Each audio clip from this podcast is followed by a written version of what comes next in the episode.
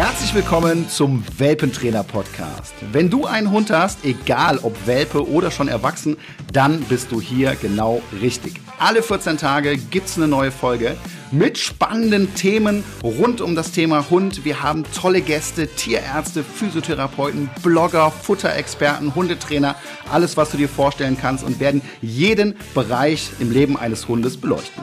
Immer mit dabei sein wird auch Carlos. Carlos ist eine junge französische Bulldogge und wer meine Sendung auf Six kennt, der kennt auch Carlos und seinen Besitzer Flo und der wird uns aus dem Leben von Carlos so einiges berichten. Hallo Flo.